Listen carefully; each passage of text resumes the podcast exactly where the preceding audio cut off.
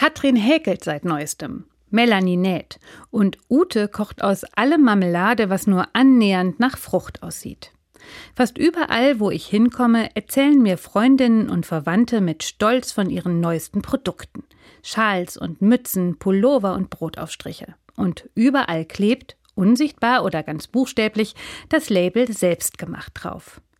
Das ist vor wenigen Jahren noch ganz anders gewesen. Da gehörten Handarbeit und Hausmannskost eher in das Gebiet der Großmütter. Menschen schaffen wieder mit den eigenen Händen, weil sie sich dabei selbst als produktiv erleben. Und anders als in vielen anderen Gebieten hat man auch den gesamten Herstellungsprozess vor Augen. Das gibt einem das Gefühl von Überblick und Kontrolle. Diese Erklärungen leuchten mir ein, vor allem zur Zeit, wo die Welt so außer Kontrolle scheint. Da tut es gut, wenigstens beim Nähen alles im Griff zu haben. Was ich bei all dem als große Chance wahrnehme, über das Selbermachen kommen die unterschiedlichen Generationen in Kontakt. Denn wer weiß besser, wie man Socken strickt, als Oma Maria, die das schon macht, seit sie zwölf ist.